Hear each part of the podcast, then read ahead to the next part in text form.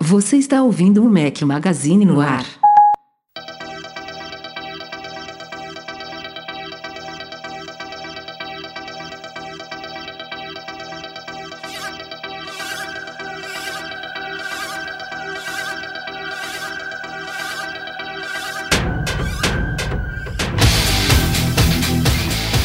Galera do Mac Magazine, bem-vindos ao Mac Magazine na número 147. Hoje é o som de Rammstein, uma sugestão do Fabrício Stefanini. Obrigado, Fabrício.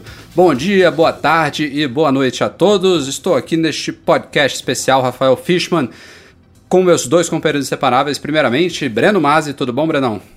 Fala galerinha, beleza? Tudo ótimo depois de um evento que foi sensacional, hein?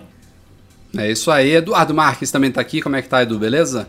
E aí, Rafa, e aí, Breno? Pô, mais de duas horas de evento, né? Muita, muitas, muitas novidades. Vamos que vamos. É, e esse podcast deve ter mais ou menos essa mesma duração. E para ele, um podcast especial. Convidamos uma pessoa que a gente queria que fosse meio que de fora do mundo Apple, apesar de eu achar que tem um pezinho ali na, no nosso mundo fanboy aí mas o cara trabalha com tecnologia em geral, tem uma visão mais ampla que a gente, a gente queria essa opinião externa aí, mais neutra. É o editor do Tecnoblog, Paulo Riga, como é que tá? Tudo bom, Riga? E aí, cara, tudo bom? Então, eu tava vendo no seu e-mail lá, você achou que seria legal alguém menos fanboy e tal. E, cara, você chamou um. O, eu, eu tô gravando o fanboy do Tecnoblog, né? É, tô carregando aqui meu iPhone, minha Pad Air 2 está aqui na frente, então eu não, eu não sei exatamente que tipo de opinião neutra ou fora do mundo você quer. Mas enfim, estou aqui e. E, bom, eu tenho um iPhone 6, mas na verdade eu uso menos meu iPhone do que, do que todo mundo, né? Porque tô, cada semana eu tô com um smartphone diferente. Aqui. Pois é. Eu, vejo, é, eu vejo. Você está com... tá publicando uma média de um review por semana, né?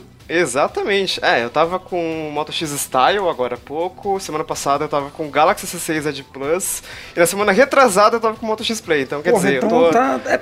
Riga, você é a pessoa certa pra emprestar um Android pro Rafael. Aê, desafio um Android na mesa! Final... Para Pô, com isso. Finalmente... Achamos, a, achamos o, o, padrinho do Rafael pro projeto Desafio Android. tá aí. É legal também o Riga tá aqui. Não sei se vocês lembram, no Mac Magazine lá número 60, foi em outubro de 2013, então estamos quase completando aí dois anos. O chefe dele, fundador do Tecnoblog, esteve com a gente, o Thiago Mobilon. É, e agora tá aí agora o editor do, do Tecnoblog, Paulo Riga, com a gente aqui. Com certeza, apesar de ter um pezinho aí no mundo Apple bem fincado, digamos assim, ele vai ter muito a acrescentar nesse podcast aqui. A gente vai falar sobre algumas coisas gerais da semana para não ficarmos só no evento, mas eu diria que uns 80% do podcast vai ser mesmo a keynote que aconteceu ontem. Então, sem mais delongas, vamos aos assuntos da semana.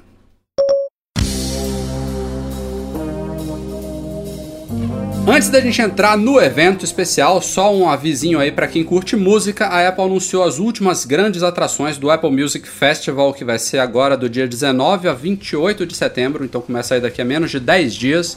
Ela anunciou atrações como The Weeknd, que é queridinho aí da Apple, tá desde o lançamento do Apple Music, tocando na Beats One toda hora.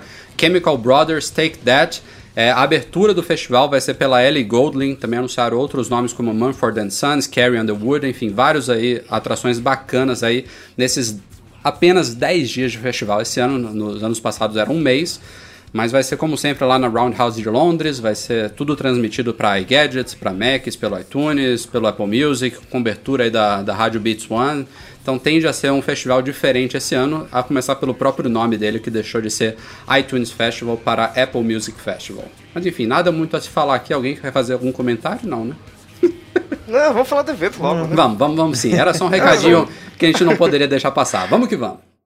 Vamos começar falando do evento na ordem que as coisas foram então apresentadas. A gente vai aqui em tópicos por cada linha de produtos e o primeiro deles, até estreando mesmo a keynote do, do Tim Cook, não teve atualização de números, não teve é, atualizações de lojas, nada disso. É, foram duas horas realmente de lançamentos e começou surpreendentemente ou não com o Apple Watch, que é um produto que está aí recém lançado ainda ainda está no começo da sua expansão internacional, tem cerca de 20 países, se não me falha a memória, só com o Apple Watch até agora. Não sintam que o Brasil é o cocô do cavalo do bandido, porque não, não somos.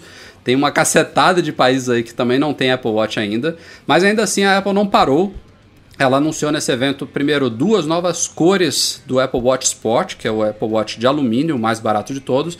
Então agora a gente tem um dourado e um ouro rosé. Ma- Mais barato não, né? Menos caro. É, menos caro, bem colocado, Edu. Então tem esses dois novos Apple Watch para quem, quem quer um, um Apple Watch dourado, mas não quer pagar 10 ou 17 mil dólares. Agora tem um de 400, que é esse dourado em alumínio. Ficou super bonitinho, apesar de eu nunca vou comprar um desse, mas ficou ba- bacaninha. Além do novo ouro rosé, que também está no novo iPhone, a gente vai falar mais à frente. Tem uma nova linha especial aí, a primeira parceria que a Apple fez com uma empresa terceirizada, que é a Hermes. É, tem um, pulseiras diferentes, tem até um mostrador exclusivo da Hermes. E vai ser uma linha mais cara, a partir de mil dólares mais ou menos. São todos Apple Watch de aço inoxidável com pulseiras personalizadas da Hermes. É, tem até inscrição atrás do relógio com o nome da marca e tudo mais. Então deve ser uma primeira de muitas coleções especiais, coletâneas especiais que a Apple vai lançar. E também várias novas pulseiras com cores diferentes. Esportiva ganhou aquela Project Red, aquela vermelhinha lá que vai pro fundo de Ah, combate ganhou AIDS. muitas é, cores, várias né, cores, várias, várias variações. cores. A pulseira de fecho clássico ficou diferente, com a parte interna marronzinha, enfim. Novidades aí Apple Watch. Eu, assim, a- antes da gente, vocês comentarem, vocês três... Você ficou triste, Rafa, porque você queria aquele relógio, é, o, o de aço inoxidável preto, né? É que só vendia com a pulseira. Não, eu não vou gastar de- isso, de elos não, preta. vou, não vou gastar isso Não, nem mas então, mas agora, mas agora ele, ele, tem, ele tá vendendo com a pulseira esportiva, que tá custando, que é o, é o preço do Apple Watch. Mas eu gostei da é, pulseira de, inoxidável. elos, Eduardo. Eu não quero a pulseira Você não esportiva. gostou do relógio Não, preto? eu queria aquele conjuntinho completo O meu. mesmo. Você queria o meu. É o, o do O Breno. conjuntinho do O Breno, né? Que os vendo, otários pagam, né? não, obrigado. Mas enfim, antes da gente entrar no- nos comentários aí sobre os Apple Watch, me, me, sigam o meu raciocínio. Que vocês não acham que é, é- esse lançamento de agora, apesar de não ter sido nada tão significativo, não meio que indica que a gente não vai ver a segunda geração do Apple Watch chegando no primeiro semestre de 2016? Concordo, concordo. Também. Sim. Assim, é, de verdade, Claro. Rafa, eu não vejo motivo para que eles lancem uma nova versão em janeiro ou, mar, ou fevereiro ou março ali. Não tem porquê ainda. Se você parar para pensar, o Apple Watch não está tão difundido ainda, tem um monte de país que ainda não chegou. Eles precisam fazer a distribuição global disso para daí lançar novos modelos. Quem sabe ele não, não vire um produto que ele é com updates a cada dois Bianual, anos, né? né? Ou, ou a cada 18 meses. Então, eu, eu não vejo porquê, É, cara. olha só, cara, já- já puxando uma pauta que nem é, que nem, nem, nem era para ser falada agora, mas a gente tem um exemplo claro aí do iPad que não vai ser atualizado de um em um ano, né? O iPad Air 2 é, não ganhou, não foi é, atualizado para o iPad Air 3 e só deve receber uma nova versão no ano que vem. Então, Se você parar para pensar, é, o iPad mini no ano passado foi a mesma coisa, né? Porque o update foi Exatamente, vergonhoso. é, é, exatamente. Então, pode. O iPhone, que é o carro-chefe da empresa, que todo mundo já espera um lançamento anual, tudo bem, mas pode ser que outros produtos aí a gente comece a ver uma, um esquema diferente mesmo, como o Breno está falando. Eu, eu quero acreditar que a Apple não vai lançar um Apple Watch todo ano, mas eu acho que tem uma pequena possibilidade disso acontecer por causa do WatchOS 2, que agora suporta aplicativos nativos. Então, talvez, sei lá, eles coloquem um hardware mais potente dentro do Apple Watch, e aí, sei lá, lançam um Apple Watch S da vida é, com essas melhorias de desempenho. Mas eu espero que, que não, né? Pelo amor de Deus, porque ninguém troca de relógio todo ano. É, mas É. de verdade não precisa. Eu tô rodando aqui o, o OS 2 já tem um bom tempo, tá? Desde o do primeiro beta. Tirando as travadas que ele dá por ser beta, essa GM, desde que eu instalei ontem até agora não travou nenhuma vez, tá super legal. E a bateria tá do caramba. Do caramba, é. é, né, me xingam quando eu, quando eu falo palavrão, eu, eu não posso. É, não precisa de um, de um device mais forte, de verdade. Assim, eu ainda acho que a Apple, como já falei algumas vezes, a gente vai ver updates de pulseira ou versões customizadas do Apple Watch. O novo hardware, o novo coração mesmo, pouco provável na minha cabeça. Mas, cara, vocês não acham. Eu, Assim, achei, eu, eu achei um pouco rápido, né? Assim, o negócio foi lançado em março, Abri, abril, março, abril, né? abril. Chegou às Abril. lojas em abril, né? É, e, e a gente está em setembro e e já tem novo, entre aspas, aí, relógio, né? Já tem cor diferente, já tem... É, isso tem a ver também, Mas gente, cor- com a, com a com a temporada de final de ano, né? Isso, a, é. a Apple quer aproveitar aí as vendas recorde desse trimestre de final de ano. Então já, já meio que ela já tinha perdido o momentum dele desde abril, pelo menos nos Estados Unidos, né? Onde ele já tinha sido lançado há alguns meses. Então ela precisava dar um up aí para talvez conquistar ainda mais vendas para esse final de ano. Mas me, me preocupa um pouco, falando Rafa. do hardware, considerar que ele é, um, é uma revisão A, né? É um produto de primeira geração. A gente sabe que produtos de primeira geração, quando vão para a segunda, eles trazem, costumam trazer mudanças significativas, né? Boas, boas correções aí de, que não são previstas no projeto original. Então, a Apple esperar só para 2017 ou então até colocar isso no segundo semestre de 2016, que eu acho que aí ficaria. O que, que vai ficar para o primeiro semestre? A Apple está concentrando nada. muito, muita coisa no segundo semestre. Não dá essa keynote de ontem foi absurda. É muita novidade de uma vez só. Não, a- além de focar no segundo semestre, agora em, Em um, evento, só, né? é. Eu, cara, na boa, eu, eu não vejo com maus olhos mandar a parte de mó- móveis, tá? Assim, tipo iPhone, iPad e wearables para segundo semestre e primeiro semestre fazer upgrade de MacBook, MacBook Pro, é, cinema display e o cacete A4. Fica o primeiro semestre com hardware mais pesado e segundo semestre tudo que é móvel. Mas, mas não é uma coisa tão organizada Não, assim. eu sei que né, não é organizado, Porque mas principalmente quem sabe agora o cozinheiro não começa a organizar as coisas. É, mas, mas principalmente falando de Mac, a Apple depende de muitas outras empresas, né? Depende da Intel lançar é, processador Memória, novo, depende da é. Nvidia, da o iPhone não, o iPhone ela depende mais dela, porque o, o, o processador é ela que faz, o, o- é, enfim, a- o projeto de hardware é um pouco mais controlado por ela do que é, um Mac. Mas enfim, é, vamos ver. A Intel acabou de lançar uma microarquitetura nova, que é o Skylake, então, que é de 14 nanômetros, enfim, é, é, um, é, um, é naquele, naquele TikTok da Intel. Então é provável que a gente tenha Macs em breve, né? Então, provavelmente, espero que fique pro, pro primeiro semestre do ano que vem. Né? É, o que deve sair esse ano ainda, que todo mundo está falando, é o iMac com tela retina é, 4K, o de 21 polegadas e meio, que a gente ainda vai falar nesse podcast também. Mas fora isso, não é esperado nenhum outro novo Mac para esse ano. E nem cinema Mas display, as- né? é, Cinema Display ninguém nem fala, é incrível. Muito maluco isso. Muito Da- estranho, da- da- muito daqui a pouco eles. Eu acho que depois que saiu o iMac Retina de 4 polegadas, o Cinema Display Ah, vem. tomara, né? Mas Mac, é, Mac Retina de 4 polegadas? De, é, de 4K, pô. Ah, sim. É, eu acho que faltava o isso. de né? 21,5 É. polegadas, né? Pode ser que sim. É, com relação às duas novas cores do Watch, eu, eu achei um pouco curioso, né? Porque já tinha iPhone dourado, a Apple já, já tinha a, a expertise de alumínio anodizado na cor dourada, ela preferiu inicialmente dar exclusividade para os modelos Edition, né? Não que seja a mesma coisa, você bota um Edition do lado do, do Sport de alumínio dourado, é, você vê que é uma coisa completamente diferente, mas ainda assim o dourado é aquela coisa assim, tipo, um- uma simulação de um produto de luxo, né, de ouro tal, que a Apple preferiu não oferecer inicialmente, agora meio que deu o braço a torcer, não sei o que vocês acham. É, eu acho que na verdade isso tudo é demanda, cara. É, Eles pegaram, lançaram primeiro o Apple Watch meio que padrão, já com uma variaçãozinha legal, com uma personalização boa. Eles viram que o mercado cria mais opções. Era nego. Não, eles viram que o nego chegava na loja e perguntava assim, quanto é que é esse relógio Isso, aqui bonitinho é. de ouro? Aí o nego falava, É, eu acho que isso 10 mil. 10 mil. Não? E daí Você tá de sacanagem que custa 10 Me mil, assustava. né? Tipo, Daí, nego no, no YouTube fazendo pintura, é, um monte de case, adesivo pra caramba. Eles viram que criou-se um mercado em volta de customização, porque queriam novas cores. Com certeza eles sabiam que essas duas cores eram mais buscadas e iam combinar agora com o novo iPhone, o 6S e o 6, ah, 6 Plus, que tem o rosé e tem o dourado. Então lança, na China vai vender pra caramba. É, a mulherada ficou louca, a Ana, minha esposa, ontem eu tava em casa assistindo o keynote de casa, é, ela viu falou, amor, eu quero, olha que lindo, não sei o que, cara, esse... esse... Eu quero quatro, um pra mim e um pra cada É, isso é filho. curioso, eu acho, eu acho que você pegou num ponto bom aí, Breno. É, para mulheres, até então, a opção era basicamente pegar o, o- ou de alumínio ou de aço, só que com uma pulseira mais feminina, Isso. talvez uma cor rosa ou uma cor vermelha, ou então com uma daquelas pulseiras de fecho mais clássico e tudo mais. E- esses dois agora são bem direcionados ao público feminino, realmente. É, o, o, do, o Goldzão, mais ou menos. Ele é, É, mais masculino. ouro rosé, o espaço gold azul. com Cara, pulseira, o rosé, o, o gold com pulseira ficou azul linda, ficou cara. bem, ficou bem legal, assim. É. Eu, eu, não, eu não compraria, mas olhando as fotos oficiais ficou bem É, bonito. na, na hora que chegar eu te conto se ele ficou bonito ou não.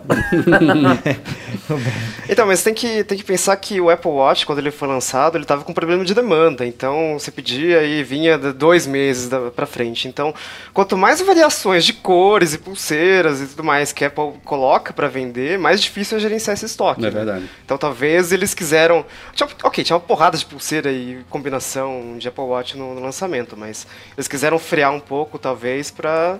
Pra conseguir dar conta de tudo, né? É, e, e essas pulseiras novas, elas já estão prontas há mó tempão, porque a gente viu todas elas naquela, Sim, é naquele verdade. evento que a Apple fez na Itália, que foi logo depois do lançamento, e todas essas cores já estavam sendo expostas lá na- naquele evento fechado. Então, é, realmente já estava ali do, no roadmap, né? Uhum. Já estava, ah, no final do ano ali a gente lança é, essas coisas aqui para dar um, um up aí no, no Apple Watch antes do, que nem você comentou, antes do Natal, para ter uma novidade relacionada ao Apple É. Watch antes do, dos feriados. Agora e- só.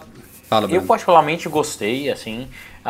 Só acho que faltou informações sobre o Apple Watch, assim. De verdade, a, a Keynote, como tinha muito lançamento, muita coisa, eles tiveram que enxugar as coisas. Até as demos eram mais rápidas esse ano, é, tirando a da- uma delas da Apple TV ali, que a galera ficou jogando mais tempo.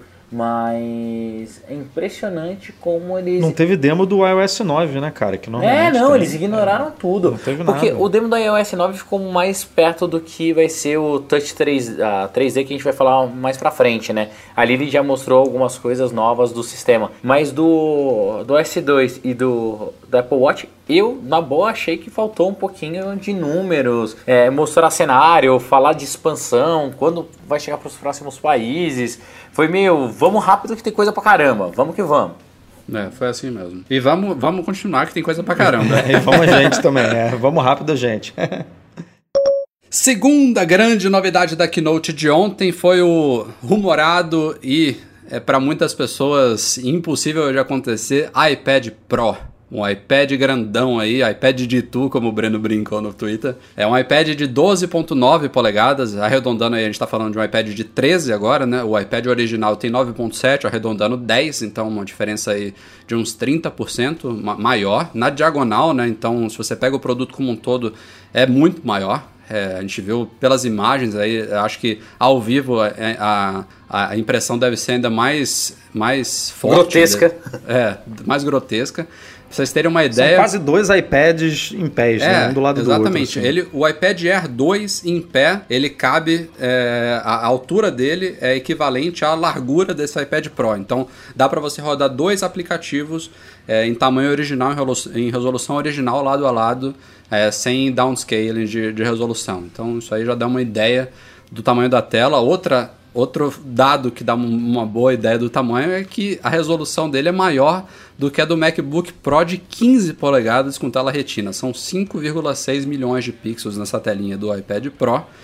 E assim, muitas inovações, né? A Apple colocou ali é, quatro alto-falantes em todos os cantos desse iPad. Então, e eles são automaticamente estéreos, né? estéreo e são balanceados dinamicamente, a depender de como você está segurando o iPad. Tem toda uma frufru lá de revestimento com fibra de carbono interno, sei lá.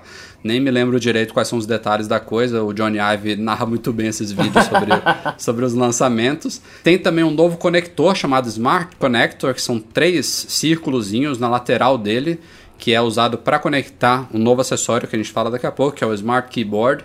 Mas enfim, vamos falar de iPad Pro. É, achei outra coisa curiosa sobre ele. A Apple está fazendo ele em três modelos somente. Pelo menos a gente está falando de Apple Watch aí com milhões de combinações, literalmente milhões. No, Apple, no, no iPad Pro são apenas três versões. Claro, tem as, tem as cores também, mas é, em termos de capacidade a gente tem 32 GB por 799 dólares. Depois a gente pula para 979, que é o de 128, então já vai de 32 para 128. E aí o modelo com 3G e 4G, né, Wi-Fi mais cellular, é também de 128 por 1000 e 1079, alguma coisa assim, né? É. Ficou uma É, salada é- aí, né, cara? Wi-Fi é 949. Não, desculpa, então 949 depois vai para 1079. É, são só três, só três e estão disponíveis em cinza espacial, prateado e dourado. Não tem o ouro rosé no iPad Pro. Até porque eu acho que a, a demanda por um, um iPad Pro Ouro Rosé, um iPad direcionado ao público profissional, à educação, a hard users, eu acho que seria bem restrito. Não sei se é esse o motivo. Ah, sei lá, cara. Tem dourado, é, que para mim é uma cor tão extravagante, assim, tão é, diferenciada quanto rosa. Eu, eu, não, eu não entendi não, não levar o rosa para os iPads, mas, mas aí, enfim, é uma coisa também que ano que vem chega como novidade. Né? Exato. Né? Um ano depois. É, cara, a gente conhece a Apple. A Apple nunca lança tudo de uma única vez. Oh, esse iPad, o iPadão, o iPad G2 deve ter fábrica ali do lado da Foxconn aqui de Jundiaí, só fazendo eles. É, cara, o mercado é, é nicho, né? Para mim, a maior surpresa desse anúncio do iPad é, Pro foi o acordo que eles fizeram com a Microsoft. Tipo, Microsoft, vamos copiar a Surface, o Smart Cover e a canetinha como a gente vai matar seu produto, ninguém no mundo mais vai comprar Surface, vem pra cá, faz o demo e a gente fala que vocês são o melhor suíte de produtividade. e a gente fica lá, leco-leco, beleza? Você não processa a gente por causa da Smart Cover, dos caras, não, todo mundo se abraça lá e, e fizeram um keynote. É, aquela demonstração foi, assim, foi muito maluco ver a Microsoft lá, num momento que vai completamente contra o produto que eles vendem, né? O Surface, todo, toda a propaganda que ele fazia, tudo que ele falava era batendo no iPad literalmente em produtividade, falando que não tem o teclado, não tem a caneta, com isso você faz melhor. E os caras vão lá fazer um demo falando, olha, esse produto é fantástico para ser usado com os nossos softwares. Então, para mim, ontem foi a morte declarada do Surface. Então. E, não duvido, e, não. Cara, e o iPad. Riga, o que, que você acha dessa, dessa aposta do Breno? Na verdade, a Microsoft tem sido muito boazinha nos últimos tempos, né? Desde que o Satya Nadella entrou como CEO. A gente até gravou um podcast no Tecnoblog, a nova Microsoft, né? Sobre isso. Olha o jabá. Porque a Microsoft está muito aberta a outras empresas. Então, é uma Microsoft que na época do Balmer a gente não via. Se, se, se o CEO fosse o Balmer, nunca que a Microsoft ia aparecer lá no evento da Apple, né?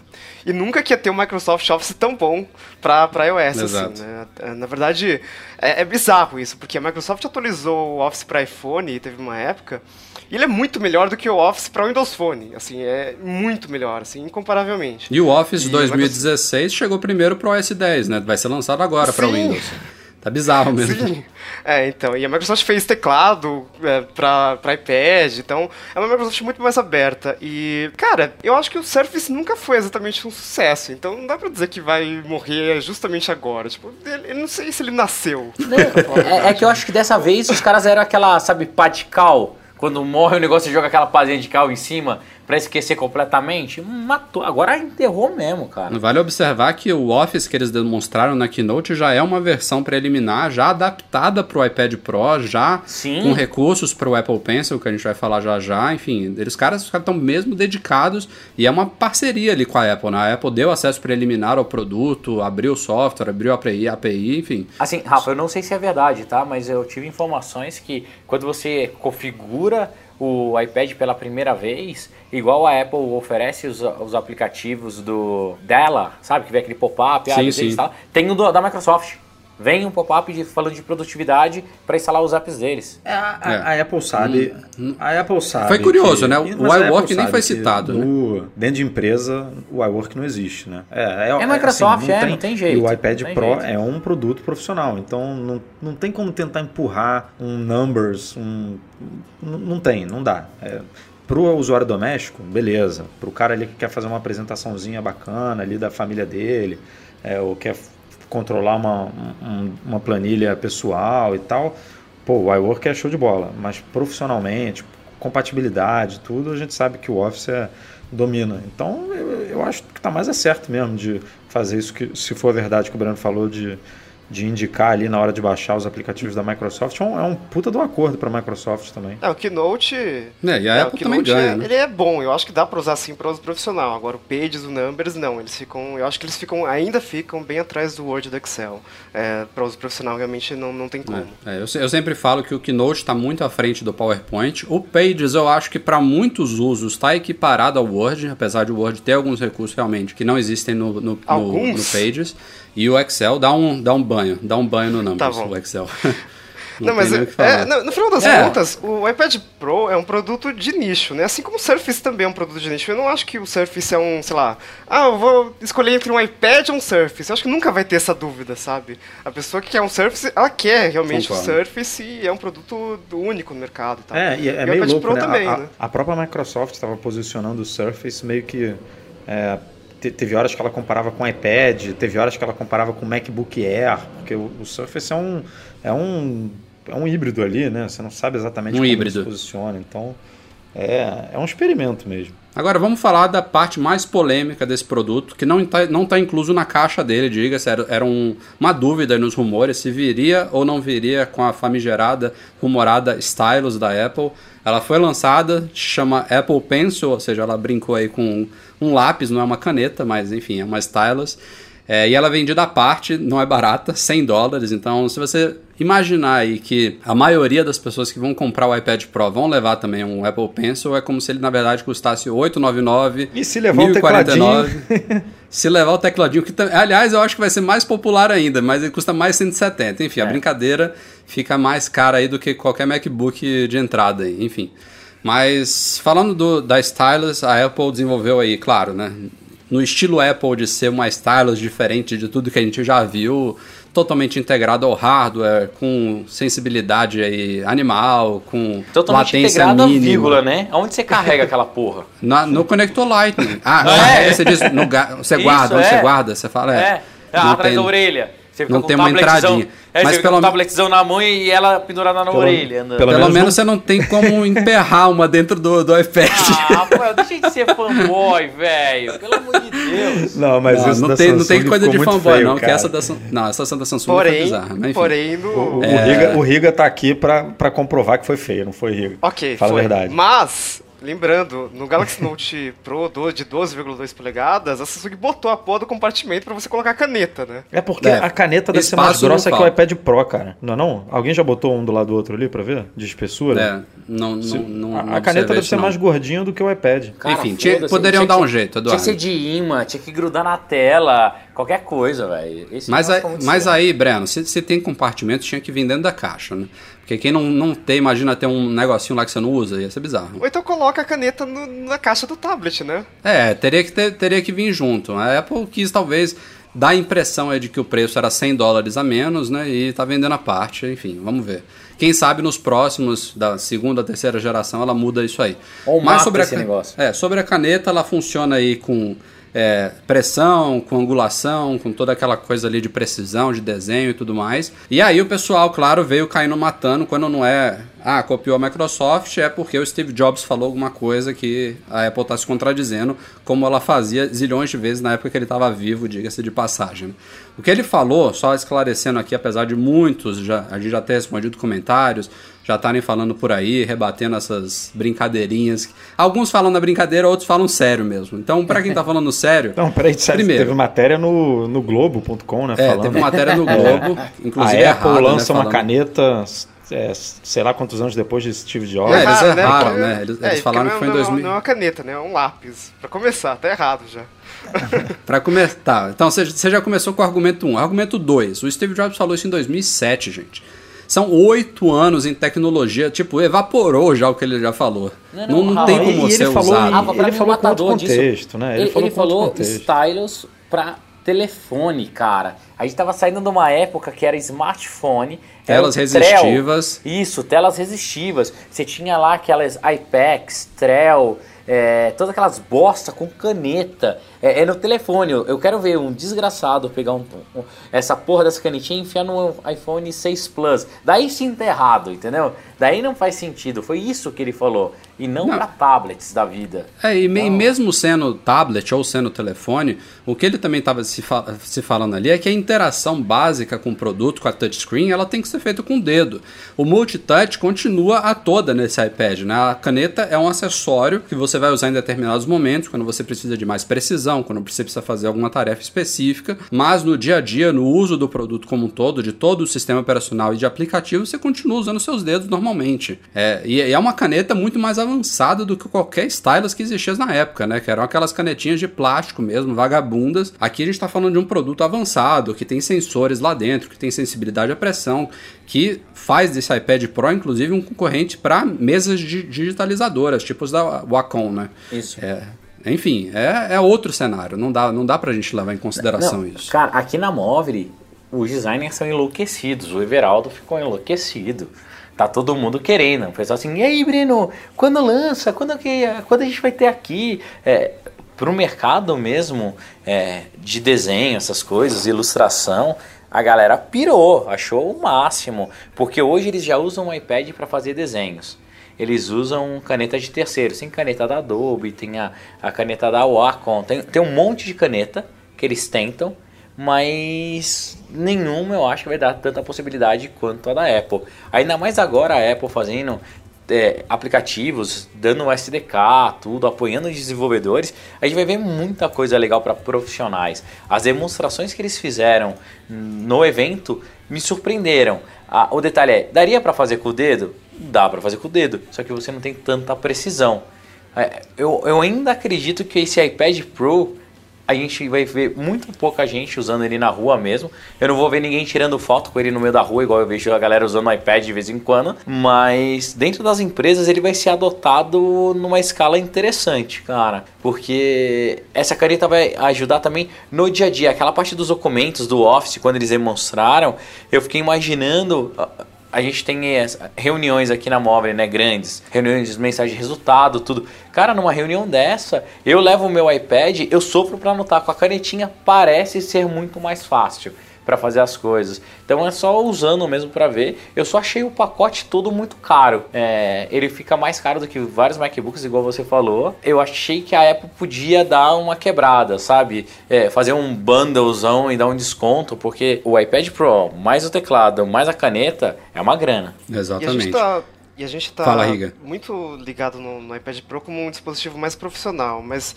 vocês acham que, que ele pode ser uma solução, sei lá, para um estudante de faculdade usar, usar para fazer as anotações? Porque eu tenho, eu uso um Mac, eu uso um MacBook Air na, na faculdade para fazer as anotações de aula, e sei lá, se eu quiser fazer um gráfico, por exemplo, é meio ruim, né, fazer com, com trackpad e tudo mais. Então, o iPad Pro pode ser uma solução para isso, será? Sem Acho dúvida. que sim, cara. É, assim, não só para alunos, mas para uma série de outros perfis, tá? Vou, vou dar um exemplo. É, o iPad na minha família foi muito bem aceito pela minha avó e pelo meu avô. É, eles não conseguiam usar computador, nunca conseguiram, porque também, coitados, são é, velhinhos pra caramba, quase na, nos três dígitos lá. E o iPad eles usam bem pra caramba. E o iPad para eles ficou é pequeno, mesmo normal é pequeno porque os velhos não enxergam. Cara, se eu der um iPad Pro desse para minha avó, ela vai pirar o cabeção, velho. Ela vai achar o máximo. Ainda é... deve ter uma opção de acessibilidade lá de fonte Isso. grandona, imagina. É, pra aumentar a fonte. Vai parecer tipo placa de estádio, sabe? É, olha lá, os caras no aeroporto com a plaquinha.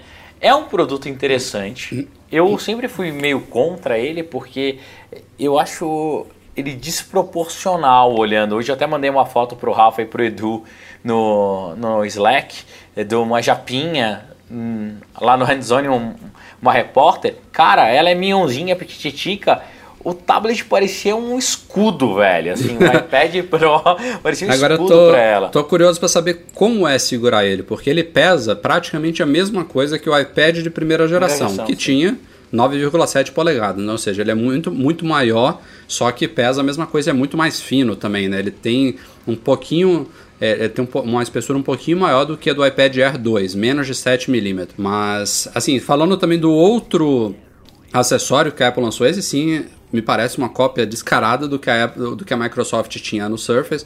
Não sei se foi a Microsoft que criou isso, mas a Apple agora foi atrás. Tinha vários fabricantes que tinham produtos similares também, tipo Logitech, que é o Smart Keyboard, que é uma, uma mescla da Smart Cover, da, da casezinha lá que vai dobrando, né, para você botar o, o iPad na, na mesa, com o teclado embutido. O teclado todo aveludado, ele tem aquele mesmo mecanismo borboleta do, do teclado do novo MacBook para ser fininho E o mais interessante disso tudo não é nem o fato de ser um teclado externo, porque isso a gente já tinha de vários fabricantes, mas é realmente, como eu tinha falado, esse novo conector que a Apple colocou no iPad, que passa tanto dados quanto energia. Então esse teclado ele não tem bateria, ele não funciona via Bluetooth, então não tem que se preocupar com autonomia, com emparelhamento, por exemplo. É só você colocar ali, ele automaticamente já esconde o teclado virtual e sai usando à vontade. Bem legal isso aí. É um novo velho teclado e conector, né? Porque, cara, é a cópia descarada, descarado, descarado. É a mesma forma, é o mesmo jeito de conectar. Até aquela partezinha de trás lá do Surface, é, do apoio, do é, é, inspirado demais, na minha opinião. Mas é interessante. A minha pergunta é, Rafa, será que veremos novos acessórios usando essa dock, além de teclados? Sim, eu já. acho, ah, eu acho teclado. que pra caramba, sem ser teclado. Porque o teclado já tem da Longe, tá? Que já tem um outro modelo, né? Mas ali abre espaço para novos hardwares absurdos, desde de falando sempre de uso profissional, tá? É, balança de precisão, é, espaço para você fazer pressão. Puta, cara, vai muita coisa. Imagina o tablet ligado, docado, né? Direto numa máquina onde você consegue ficar controlando tudo. Dá para fazer muita coisa, muita coisa. Eu achei interessante esse teclado. O bom é que não tem que fazer emparelhamento, nada, não vai perder conexão. Só tem que ver quanto que ele consome de bateria, né? Será que consome muito? Acho que não, né? Eu é acho um que teclado, né? Então, não sei se vocês têm um teclado wireless da Apple, mas a pilha dura um tempão. Então, compensação meu trackpad eu tenho que trocar a pilha tipo a cada duas semanas. Ou, ou recarregar, né? É impressionante. Mas uma coisa que a Apple podia ter feito. Ok, é legal, ser fininho, a capa no, no, iPad Pro. Mas no Surface tem uma power cover. Então ela é um teclado, mas ela tem uma bateria integrada. Então ela acaba passando energia também para o Surface e isso estende a autonomia do, do Surface. É, podia ter isso no, no, iPad Pro, né?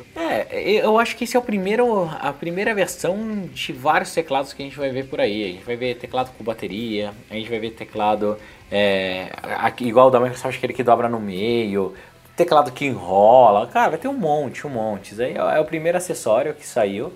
E esse iPad Pro eu tô, eu tô intrigado para pegar ele na mão mesmo, para ver se vale a pena comprar ou não se ele vai parecer um escudo, como que vai ser. Mas que certeza se eu comprar um Mercedes vão derrubar, é, vai, não vai demorar dois segundos. Mas elas vão ficar apaixonadas, cara. E só pra gente fechar o assunto iPad Pro, é, a Adobe, que fez uma das demonstrações da Keynote com alguns aplicativos dela, entre eles o novo Photoshop Fix, gerou outra polêmica na Keynote, porque eles corrigiram o rosto de uma mulher lá, botaram um sorriso nela, uma galera caiu em cima.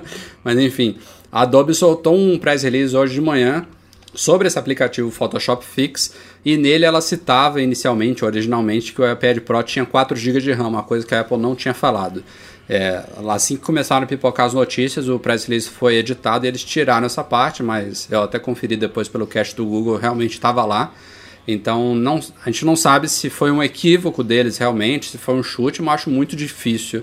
A Adobe ela teve acesso ao iPad Pro, né, para desenvolver esses aplicativos e tal. Acho que realmente eles vazaram uma informação ali que não deveriam. E faz muito sentido também, né, o iPad ter 4 GB de RAM. O iPad Air 2, ele já tem 2 GB, então para um iPad desse com essa capacidade, com chip A9X, com todo o direcionamento que a Apple está dando para ele, faz muito sentido ter os 4, 4 GB. Sim, sim, eu concordo. Imagina rodar dois aplicativos full, full, com alta resolução, né? Full, full screen não, né? Mas com resolução total, precisa de memória pra caramba. Eu acho que 4 é, é o mínimo que a gente espera. Eu queria até mais. Essas maquininhas, cara, cada vez estão ficando mais potentes. É, se bobear o desempenho dele é melhor do que o do MacBook. É esse MacBookzinho que eu tenho hoje em dia, ó, o fininho, né, o novo MacBook. Tem que lembrar não. também que o, a, as demonstrações que a Apple fez, né, com o software da Adobe, software da Microsoft, que consomem uma porrada de recursos do, do sistema. Então, se um aplicativo rodando Exato. sozinho lá consome muito, imagina dois ao mesmo tempo, né? Dois Photoshops da vida. Então, é, é bem provável que realmente é tenha verdade. tudo isso de RAM mesmo. Seguindo em frente, o terceiro grande lançamento do evento especial foi também muito aguardada Apple TV. A Apple finalmente deu o carinho que, ela, que a Apple TV merecia, ganhou um item de menu lá especial no site dela, deixou de ser um hobby aparentemente, é um produto que visualmente não mudou muito, né? O hardware em si. É, é como se a Apple TV, é como se não, é, literalmente eles pegaram a Apple TV, esticaram um pouquinho a altura dela e você tem a nova. Ela é 10 centímetros mais alta, é, mas continua pretinha, continua igual. O controle remoto é que mudou completamente. Ele não é mais aquele alumínio prata com aquela rodinha em cima e dois botões. Ele está todo diferente. Tem uma superfície sensível ao toque na parte superior com clique e uma, uma outra gama de botões embaixo com layout diferente que eu achei um pouco confuso, tá? Esses botões, enfim. Ah, não, não me apaixonei pelo layout deles não, mas deve ser só questão de costume mesmo. Mas o interessante é que esse controle remoto ele, ele é bem avançado, né? Ele tem desde essa parte superior com todo o touchpad, né, sensível ao toque, com cliques e tudo mais, como ele também tem sensores de movimentos para jogos, então é, ele, ele é mais do que aparenta olhando de fora. E a Apple TV em si, ela ganhou um hardware todo atualizado, né? Tem, antes ela tinha um chip A5, ganhou agora um chip A8, que é o mesmo do iPhone 6, do iPhone 6 Plus. Ou seja, deve dar um ganho aí absurdo no hardware dela, ainda mais considerando que, como a gente falava ainda na época dos rumores, é, o produto ele está ligado na tomada, então não tem que fazer economia nenhuma de é, bateria no caso dele, então eles podem explorar o, o poder do processador aí ao máximo. É, tem Wi-Fi de última geração aí, as mesmas portas HDMI atrás e Ethernet, nada, nada mudou ali, a, a não ser tirar a porta de áudio ótico, algumas pessoas não vão gostar disso, e eles substituíram aquela portinha micro USB de serviço manutenção que tinha por uma USB-C, mas também isso aí é praticamente nunca usado. E a gente tem agora o tvOS, né, que é o novo sistema operacional da Apple TV com interface totalmente nova. É, mantém um pouquinho da base da anterior, mas mescla vários elementos do iOS 9 e do OS 10 é o Capitan, com animações, translucidez. Chegou a Siri, curiosamente não em todos os lugares, tá? Em alguns países, inclusive Brasil, ela é, aparentemente ainda não funciona, mas eu espero que seja só uma questão de tempo. É, tem uma série de novas formas de interação ali. Tem finalmente aplicativos, tem uma App Store, que é a grande destaque aí, sem dúvida nenhuma, dessa nova Apple TV. Em termos de conteúdos, por enquanto, assim, canais, novas parcerias, a Apple não, não anunciou nada. Mas tem os aplicativos que certamente vão trazer muito mais conteúdo aí para ela. É, eu não sou fã de beisebol, mas espe é, especificamente a demonstração do aplicativo lá da MLB, da Major League Baseball, foi fantástico. Você poder assistir aos jogos enquanto você interage com dados, que você confere notícias, confere resultados ao mesmo tempo, coloca inclusive dois jogos, duas partidas, uma do lado da outra e foca na que você quiser, enfim, é animal. E, Breno, parabéns pela, Valeu, obrigado, pelo obrigado. meio segundo de exposição, mas um meio segundo que deve ter sido eterno para o pessoal da Móvel. O Play Kids foi citado lá pelo Ed Kill como um dos aplicativos de destaque que já vão ser lançados para Apple TV. O Breno estava aí nos últimos podcasts sem poder falar muita coisa e continua sem poder falar. Exato, eu não posso falar nada, estou sob NDA. é, a Apple lançou as coisas, mas ele continua sob NDA, então não pode falar muita coisa aqui não. Mas assim, mas... É, é, queria primeiro agradecer, cara, a, a vocês.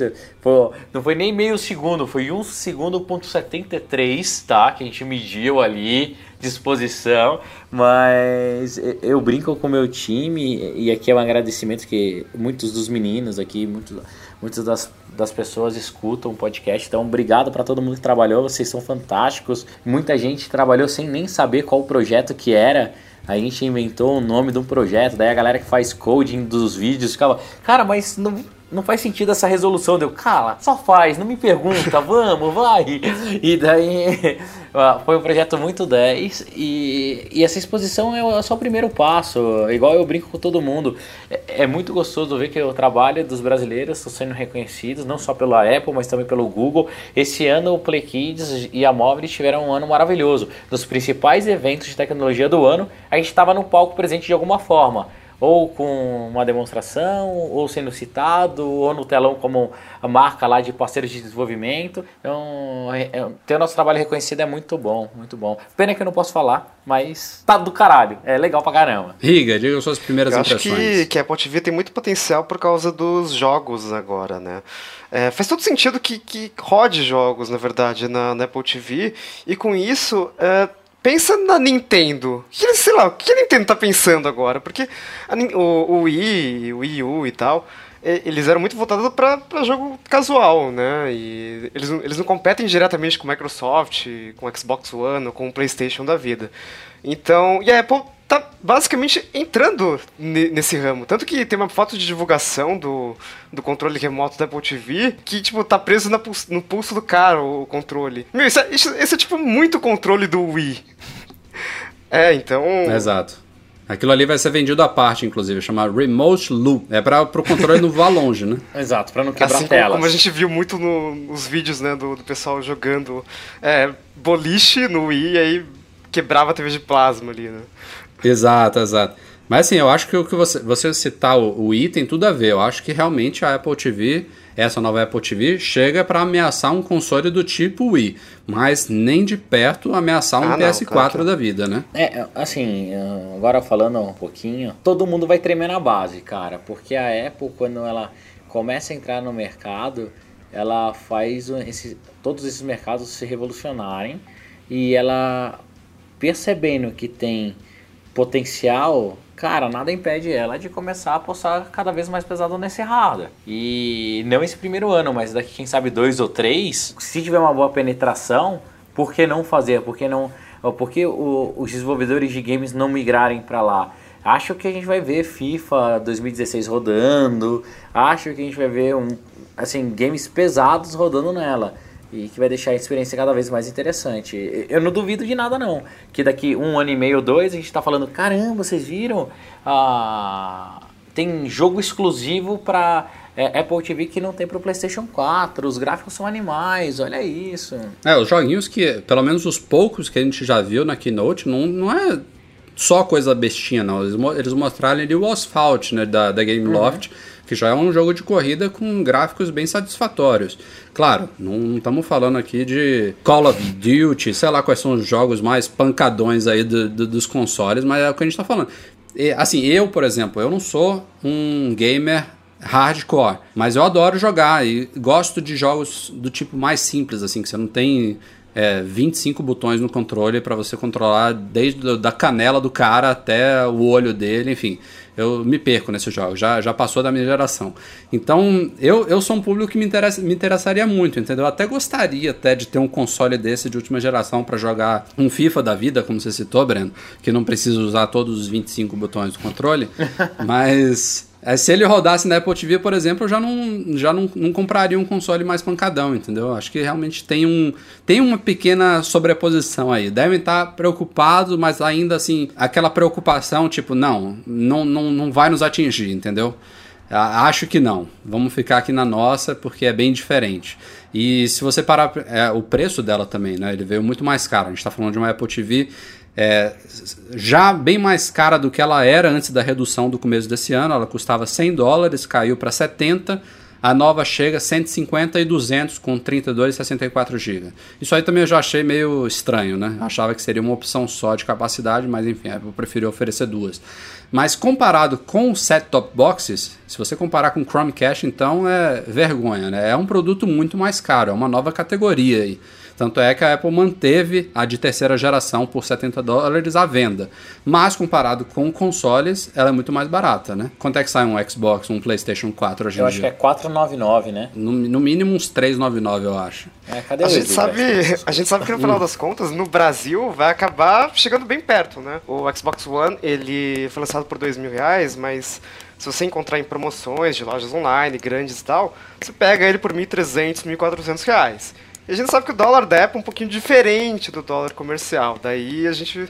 Se a, se a Apple TV que custa 70 dólares, aqui no Brasil custa 400 reais, né? Imagina um negócio que custa até 200 dólares, né? Então, é, vai, vai ser caro, assim. É, mas enfim, é um produto que está se reinventando. A gente ainda tem muito a ver sobre ele. Como apontavam os rumores, não teve absolutamente nada sobre um novo serviço de streaming de vídeos da Apple, que também é rumorado aí já falavam que ele ficaria para 2016, então a Apple nem tocou no assunto. Eu acho que a gente ainda vai ver novidade significativa em relação a isso no ano que vem. Mas o produto está aí, chega ao mercado em outubro somente, então não está nem pré-venda ainda. É, e a Apple falou que a expansão dele vai ser bem rápida, acho que vai chegar a uns 80 países já em outubro, até o final do ano mais de 100 países, então Chegando em 80, é possível que no Brasil já esteja até na, nas primeiras levas aí, rapidinho, ele está por aqui. Como o Riga falou, eu acho que não por menos de uns mil reais, mil e pouco, considerando o dólar como está aí. Fácil vai chegar nessa faixa aí, infelizmente, mas vamos ver como é que a coisa se sai. E chegamos ao quarto e grande ato da keynote de ontem. Antes de eu introduzir, só para o pessoal que está aí ouvindo o podcast editado, o Edu saiu aí quando a gente ainda falava do Apple Watch, se eu não me engano, ou então do iPad, acho que é do iPad. É, tá tentando conectar aqui de volta, não tá conseguindo, então vamos seguir no podcast aqui, é o Breno e o Riga. Vamos falar a verdade, Rafael. Verdade seja dita. Ele fugiu, porque a gente vai falar de iPhone, e ele não quer admitir que ele vai comprar o Rosé. O menino boa, das boa. calças coloridas não quer admitir que vai comprar o Rosé, mas tudo bem, Edu. Tudo bem, não precisa ficar com vergonha. O, a gente vai mostrar para todo mundo. O menino restart. O menino restart vai usar o rosé, a gente sabe disso. Bom, enfim, a Apple anunciou os. Esse, essa era a parte mais é, confirmada antes da keynote, né? Nomes, detalhes, praticamente tudo já tinha sido anunciado e confirmado. A época do ano também era de iPhone, então não tinha praticamente dúvida nenhuma.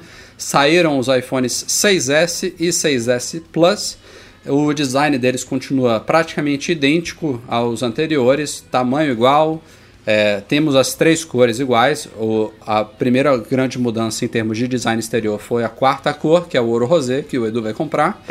é, na traseira também, não sei se vocês notaram, achei super estranho. A Apple colocou o S o embaixo S, do nome é, iPhone. Sim, impresso não, ali. Não entendi isso aí. Não sei se é para o pessoal poder mostrar que tem o, o, novo, saber que é diferente, né? Como se ninguém fosse botar capinha, né? E aí tampar o S, né? É, pois mas, é. ok, vai.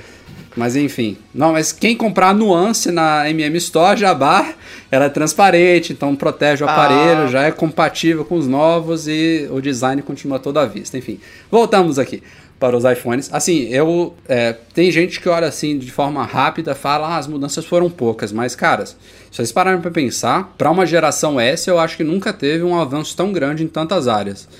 É, é, foi muita coisa que mudou realmente. A Apple fala, ah, mudou tudo. Claro que não mudou tudo, mas mudou realmente muita coisa. Primeiro a gente tem o básico, né? O chip novo passou do A8 para o A9, que a Apple fala que é uma diferença significativa. A gente tem que ver isso na prática, o que, que vai se representar. Tem o 3D Touch, 3D Touch, que é o novo Force Touch, né? A Apple está mudando o nome dele, que isso aí talvez é o ponto mais alto desse iPhone. Tem muita gente que já está falando que ou número 1 um, acha desnecessário, não vai usar sem nunca ter usado, ou número 2 diz que é a mesma coisa que você tocar e segurar. Também é maior balela isso aí. A gente sabe muito bem que não tem uma coisa nada a ver com a outra. Quem tem um Apple Watch sabe que a interação é completamente diferente. Inclusive, podem ter as duas sobre o mesmo elemento, né? Um novo tipo de interação. Mas a gente fala já já sobre isso. Câmeras também, tanto a traseira quanto a frontal foram atualizadas. É, falar aqui da parte simples, né? Elas, a, a, traseira agora tem 12 megapixels, a frontal tem 5 megapixels, mas a gente sabe que isso não quer dizer muita coisa. A Apple disse que tem outras, outros elementos, outros componentes aí na construção da câmera que melhoram as imagens. A estabilização ótica do iPhone 6 Plus, por exemplo, agora funciona para vídeos também, não só fotos. É, na câmera frontal, a Apple está usando a tela, como muitos aplicativos já faziam, como flash, mas não é da forma que os aplicativos faziam, né? A Apple fez uma forma diferente, ela faz um, ela simula um, um, flash True Tone, né? Que é um flash quente e frio ao mesmo tempo e ainda tem um chip especial dentro do iPhone que torna o brilho da tela três vezes maior do que o máximo normal na hora desse flash. Então, enfim, ela fez de uma forma que só ela poderia fazer, né? Esse flash com a, com a, tela, com o brilho da tela. É, aparentemente a gente tem 2 GB de RAM, isso não está confirmado ainda, mas é o dobro do iPhone 6. que mais, gente? Me ajudem. Tô... Tem mais bandas de 4G LTE, LTE mais rápido, Wi-Fi mais rápido. É... que mais eu esqueci aí? De, de tomara, que acabe, tomara que acabe essa confusão, né? De iPhone, modelo diferente para cada país e tal, né? Ainda continua, tem dois, mas aparentemente a confusão agora é bem pequena. O, o segundo modelo ele adiciona CDMA, que é, não é interessante aqui no Brasil. Mas por enquanto é só, são só duas duplinhas, né? Uma de iPhone 6 e 6S e outra de iPhone 6 Plus. A, a, diferença é muito pouca. Ele perde uma banda de LTE, que é a banda 30, que eu não sei onde é que é usada, pesquisei e não achei nenhum lugar, e adiciona um, algum, algumas frequências de CDMA que não é um, uma tecnologia mais usada aqui no Brasil. Então, por enquanto, é o, é o modelo realmente vendido lá pela TIT e tudo mais nos Estados Unidos que vai ser o daqui. Uh, e aí, o que, que, vocês acharam? Cara, eu sempre gosto, sou fominha, né? Gosto de falar. Achei ok, dentro do esperado, nada me surpreendeu. Faltou aquele, aquela, aquela coisinha para falar, putz, que 10. É, a câmera 4K, acho que poucas pessoas vão usar normalmente. Aquela é, live foto que chama, aquela, aquela fotinho que quando você usa o Touch 3D, ela mexe um pouquinho também. É só perfumaria, não achei nada assim muito legal, não.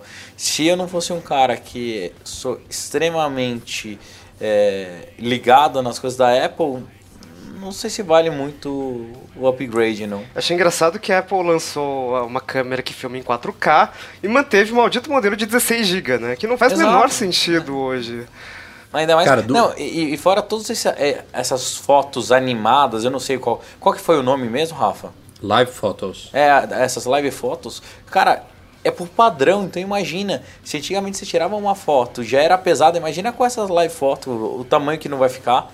O iPhone de 16 não vai dar pra nada, pra nada. É, é inexplicável esse iPhone de 16 e o iCloud começar com 5 GB gratuito. Realmente é. duas coisas que não, não dá para entender. Mas é óbvio que, que é de propósito, né? Porque, ah, 16 GB não dá, o cara já pula para 64 e é, pega 100 mas, reais, cara, 100 dólares a mais e... Eu, eu, eu, eu, dei um chiliquezinho nas redes sociais antes do evento já, porque os rumores já tinham confirmado que teria o de 16 GB, né? Quando, quando juntou umas duas ou três fontes aí confiáveis, eu falei, não, vai ter eu já reclamei lá. E aí gerou uma discussão bacana no Facebook. Eu estava explicando pro pessoal que, sim, para quem entende, quem já teve a experiência com 16 GB, quem é um pouco, quem acompanha a tecnologia, o problema é que você vai pagar 100 dólares a mais e vai pegar o de 64 GB. E claro, o custo-benefício é animal, né? Quatro vezes mais capacidade, vale muito a pena, não tem nem o que considerar. Mas tem muita gente que não sabe disso. Tem muita gente que acha que 16 GB vai ser o suficiente. E independente de a pessoa achar ou não achar, a gente está falando da Apple, de produtos que são feitos para os consumidores terem uma, uma experiência positiva. E, cara, é pouca gente que vai ter uma experiência boa com esse iPhone de 16 GB. Claro, tem gente que. O cara veio falar, ah, não, conheço muita gente que não usa nem metade que isso. Realmente.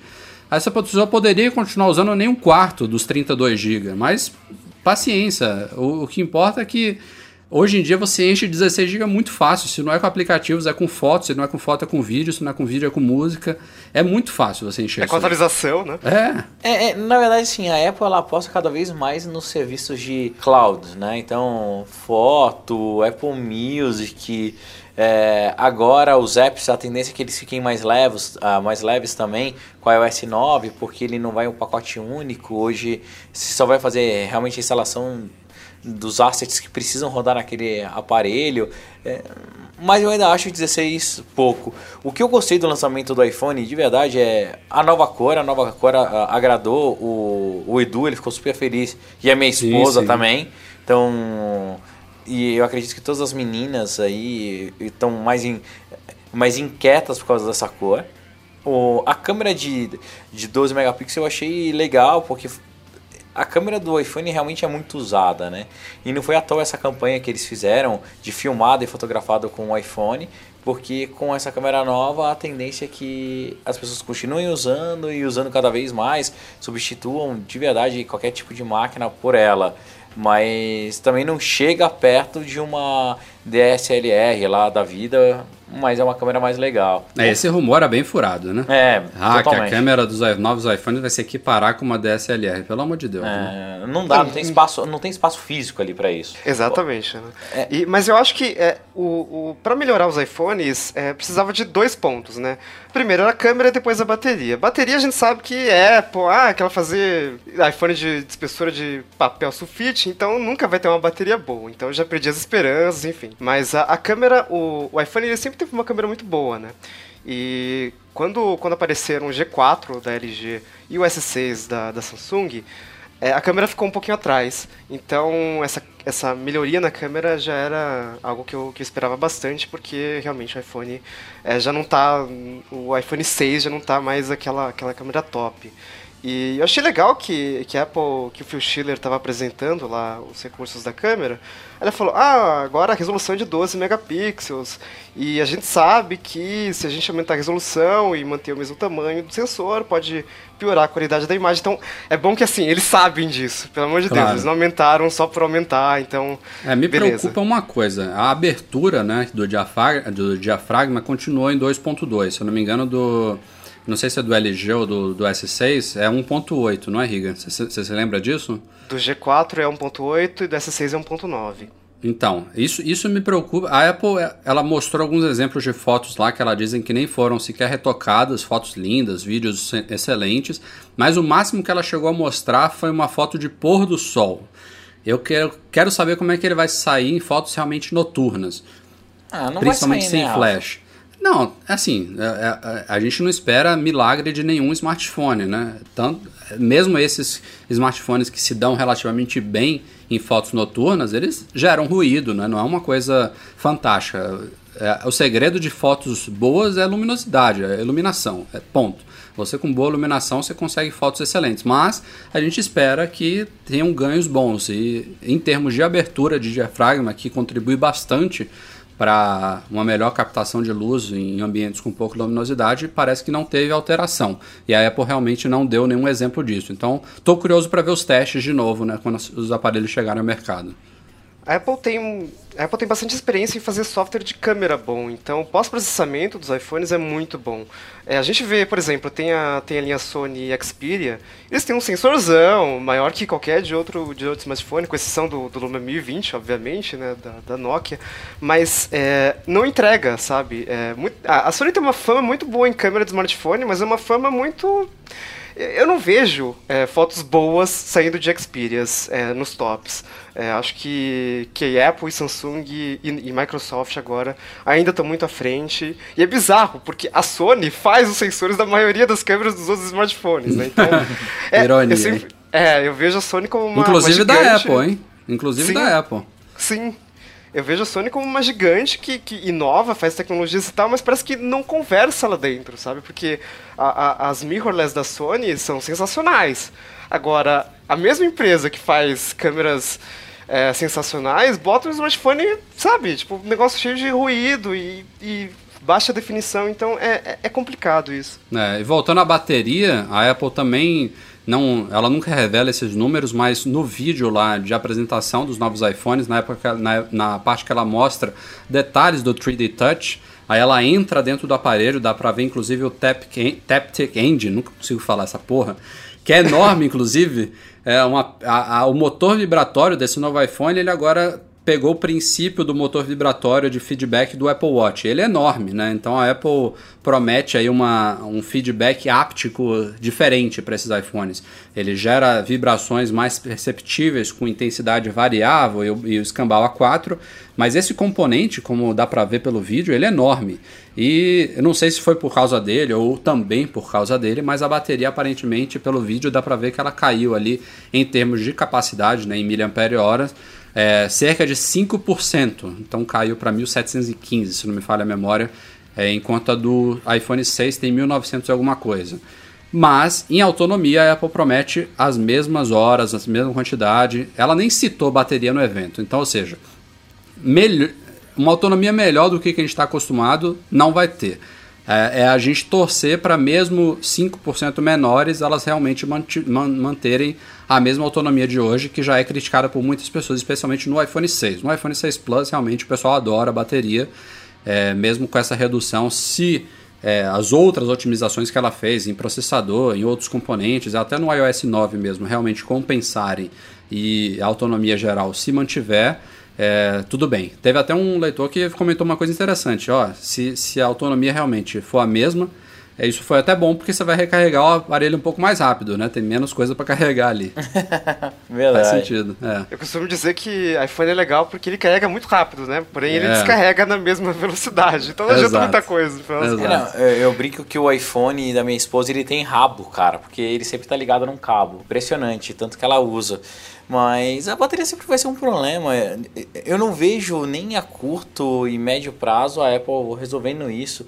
E eu já falei em alguns podcasts, eu acho que a única solução para esse pro iPhone não passar mais perrengue é que a Apple aposte em alguma coisa de indução, só que sem ser de curta proximidade. É, você liga o, sua, sua tomadinha e num campo de um metro e meio, dois, ele carrega. Você chega perto do lugar, lugar tá carregando.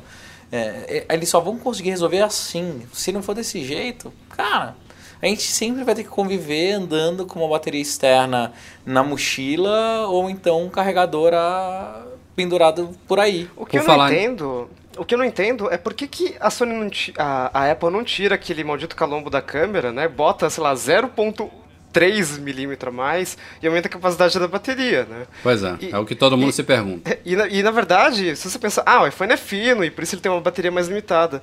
Mas a, a Sony, por exemplo, no, na Xperia Z3, para citar um exemplo, ele tem pouco mais de 7mm de espessura, 7.4, que não é muito mais do que o iPhone 6. Só Ah, que é a fino bateria pra caramba já. é, já é fino pra caramba. E a bateria dele é de 3100. Então por que, que a Sony consegue botar uma bateria gigante num, num celular relativamente compacto e a Apple não, né? Então é difícil entender essas coisas. É, eu também não entendo, não. E bem, bem lembrado, né, Breno? Não tivemos realmente nenhuma novidade em termos de carregamento por indução, por proximidade, Nada. ou nada. E nem é, a prova d'água, nada disso, que também Nada, era não, uma não, coisa tô- que eu torcia. é, é, como a gente sabe que é um S, o S é- ele nunca coloca grandes coisas. Vamos ver ano que vem, quem sabe? Ano que vem o iPhone 7 aí não, não venha carregado de coisas novas e legais pra gente. E só falando de 3D Touch também, que foi a grande novidade, a gente não, não entrou muito aqui. Achei interessante como a Apple, claro, né? Ela sempre pensa no, no, no sistema como um todo, ela já incorporou essas interações dessa nova tecnologia por todo o iOS, em praticamente também todos os aplicativos nativos. Então você vai poder pressionar ali em cima dos ícones na home screen para ter acesso rápido a determinadas funções. Você vai poder tocar levemente em alguma, alguma mensagem ou foto para ver um preview rápido e depois você pressiona com mais força para entrar de fato na foto ou na mensagem. Enfim, tem várias interações novas aí que é, vão, vão gerar um novo tipo de experiência realmente com o aparelho que a gente não está acostumado hoje em dia. Espero, inclusive, que com isso, é, a Apple não mostrou ainda, dê pra gente pressionar e limpar todas as notificações de uma vez, né, Breno? Ah, cara, eu duvido, velho. Eu duvido que a Apple vai fazer isso com a gente. Você acha que ela vai dar esse gostinho pra gente? Não, não vai dar. É, tem que limpar notificação por notificação, né? É, não, tem que sofrer lá. Você não quer ter push pra caralho? Vai lá, um por um, limpando. Mas. é, não, eu acho que vai ter sim. Eu falo brincando, mas. é, o Force Touch, ou 3D Touch agora, né? Touch 3D, que eles lançaram. Pra quem tem o Apple Watch, você vê, você vê que ele não é sensacional, mas ele encurta algumas coisas. No iPhone, eu acho que ele vai ser mais usado até do que no Apple Watch, porque você vai conseguir um monte de coisas. Exemplo, lá no Play Kids, eu vou conseguir fazer o Parental Gate com ele, para apagar vídeo, organizar as coisas. É, em outro tipo de aplicativo, dá para você fazer atalhos adicionais. É um negócio legal, só que vai depender muito também dos desenvolvedores fazerem coisas interessantes para dar utilidade para essa nova função. E é questão de tempo. Os desenvolvedores para iOS, diferente de outras plataformas, eles são super ativos. Então, quem tem preocupação, quem tem um bom app, ele vira e mexe está atualizando. Então, vê, bastante coisa nova por aí. Mas agora, uma, uma pergunta que não quer calar: vocês vão comprar o iPhone novo? Qual capacidade, qual cor? Eu tenho que comprar, né? Meu trabalho é, esse. Cara, essa é, melhor, essa é a melhor desculpa. Eu também uso ela em casa. Fica tranquilo. É, eu, eu devo ficar de novo nos 4.7, acho 5.5 muito grande. Então, iPhone 6S, estou na dúvida entre 128 e 64, mais pelo dólar como tá. O meu 6 é de 128, mas eu estou usando pouco mais da metade depois do Apple Music, né? Eu armazenava músicas localmente, com o Apple Music eu tirei tudo. Estou usando pouco mais da metade, dá para eu me apertar um pouquinho, talvez ficar em 64, tô na dúvida. E cor, eu acho que eu vou ficar na mesma também atual, cinza espacial, porque eu gosto da frente preta. Boa. É, eu também, eu também devo pegar um 6S, mas pra testar mesmo, porque eu trabalho com isso, gente, né? Então, Né? vamos comprar. Que chato, é. né?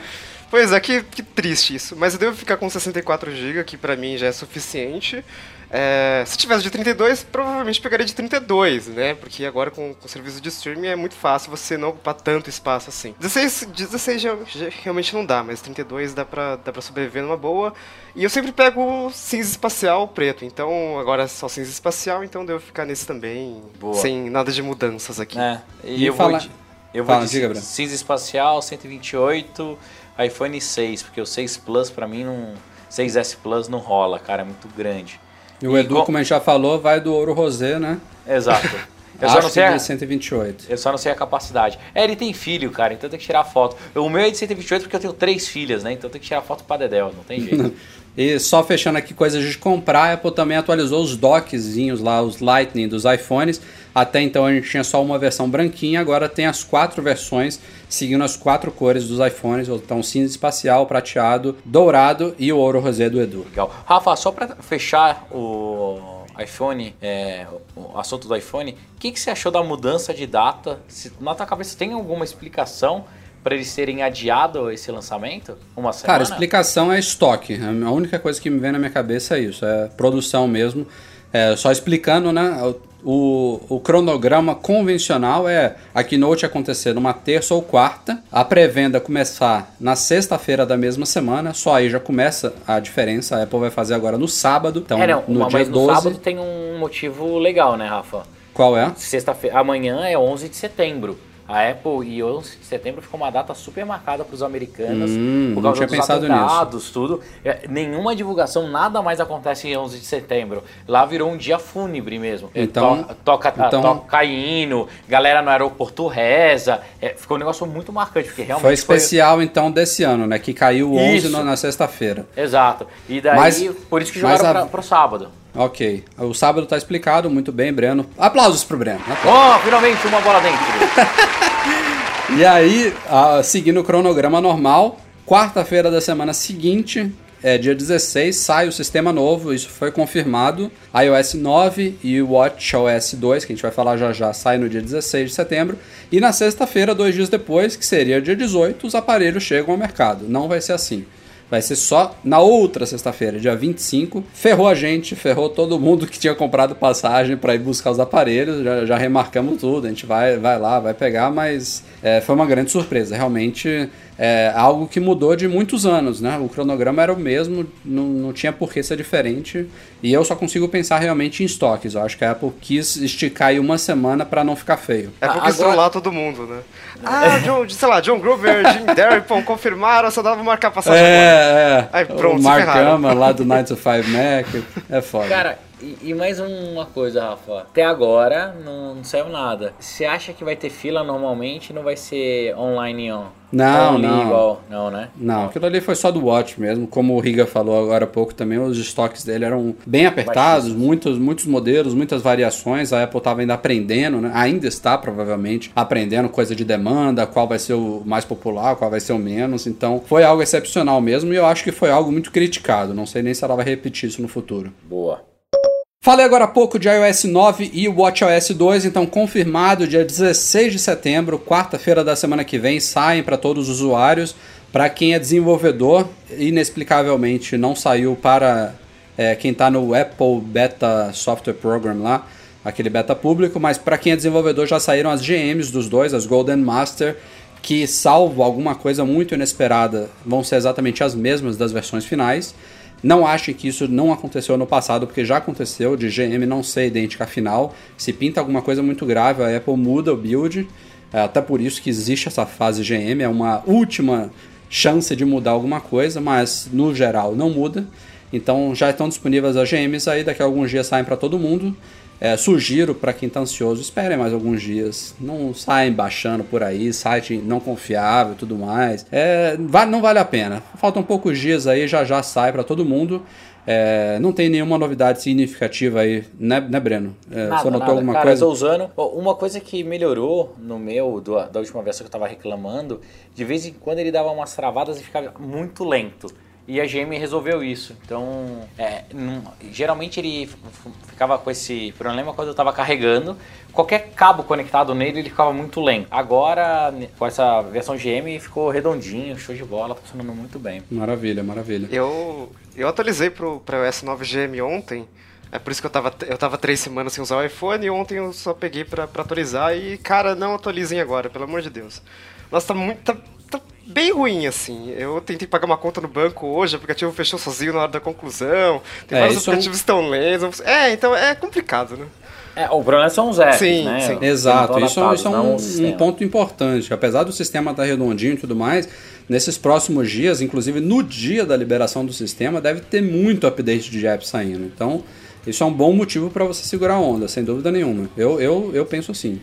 É uma boa Compensação, colocação. compensação no iPad Air 2, que eu não uso diariamente, já tá com 9.1, Public Beta 1, tá tudo Então, pegando aqui. seu gancho aí, a Apple também já começou a beta do iOS 9.1. Por enquanto, a única novidade aparente são uma cacetada de novos emojis, incluindo o do dedo do meio. A Apple finalmente adotou aí, já tá, acho que desde o começo do ano passado, aprovado pelo consórcio Unicode lá, já tá adotado em outros sistemas, mas a Apple está incorporando só agora no iOS 9.1. E esse iOS 9.1 vai sair junto do iPad Pro. É, o iPad Pro, que vai ser lançado em novembro, então já meio que dá para prever aí quando é que vai sair esse update. Até lá devem ter algumas outras melhorias, algumas outras novidades aparentes chegando dele, junto nele, mas por enquanto é pouca coisa. É tão pouca coisa que ele está até estável pela- pelos primeiros relatos. Então, quem quiser se aventurar, aparentemente não tem muito risco. É só o WhatsApp. Só o WhatsApp Ah, claro. Sempre, né? Sempre. Sempre, sempre, sempre. Sempre. sempre. E fechando aqui essas novidades sobre AI, algumas coisas, o iCloud, que a gente falou agora há pouco, que continua com 5 GB gratuitos, a Apple pelo menos trouxe uma novidade bacana na Keynote, que foi uma redução dos preços dos planos pagos. Então, a partir de agora, em 1 dólar por mês, você tem 50 GB de capacidade, antes eram só 20 GB, já é um- uma diferença muito boa. O plano de 500 GB, ah, o plano de 200 GB segue, segue disponível, agora custa 3 dólares por mês, antes eram 4 dólares por mês. O de 500 GB foi abandonado e agora é, a gente pula direto para 1 te, 1 terabyte por mês, que custa 10 dólares, antes era 20 dólares. Então, deixou aí mais equiparado com concorrentes, tipo Google, Dropbox e tudo mais. É, é, é praticamente obrigatório, né? Quem quer fazer backup no iCloud, quem quer usar realmente os recursos do iCloud, tem que pagar alguma coisa e a partir de agora, por um dólar por mês, você tem 50 gigas, que já é bem razoável. Eu acho que a Apple poderia oferecer uns 20, né, de graça. Pelo menos 16 dos iPhones de entrada, né? Enfim, Simbólico. mas- Podia. é. E como sempre, quando a Apple Online Store sai do ar, inclusive eu não achava que ela ia sair, né? Teve aquela re- aquele redesign no site da Apple recente que integrou tudo, mas a Apple ainda manteve a tradição, tirou as páginas da loja do ar é, algumas horas antes da keynote começar. Quando elas voltam no Brasil, sempre tem reajuste. E dessa vez não foi diferente. Vários produtos reajustados aí, a gente está vendo o dólar indo até depois do céu, então era esperado, tem mudanças de impostos e tudo mais. A boa notícia é que iPhones, surpreendentemente, todos caíram. Uma, uma média aí de uns 10%, é, uma variação de 8% a 14%, a depender do modelo é, de iPhone que você pegar.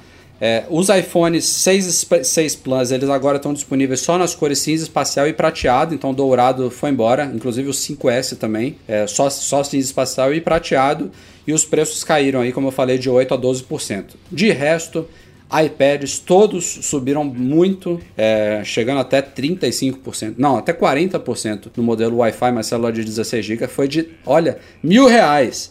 Foi de 2.500 para 3.500 reais o iPad Wi-Fi mais célula de 16 GB, absurdo. É, a, gente publicou separadamente também um artigo falando sobre aumentos em vários acessórios, não deu para a gente falar de todos, mas a gente fez uma lista enorme aí. Também aumentos de quase 40%. O maior de todos foi a Smart Case para iPad mini, que foi de 379 para 529. Pra vocês terem uma ideia, a base Lightning, aquela branquinha, agora tá 300 reais aqui no Brasil. Um dockzinho para iPhone, 300 reais. Os EarPods, os fonezinhos estão elogiados e criticados, 250 reais. É, enfim, é, não, não tem muito o que falar, né, sobre preço. Brasil, bem-vindo ao Brasil. Continue comprando.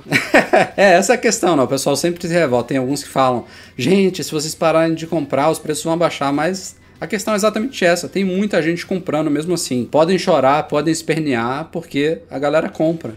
Não tem o que fazer. Eu, eu, acho engraçado que muita gente fala assim: ah, mas quem é, compra iPhone e iPad no Brasil é idiota, porque nos Estados Unidos é muito mais barato.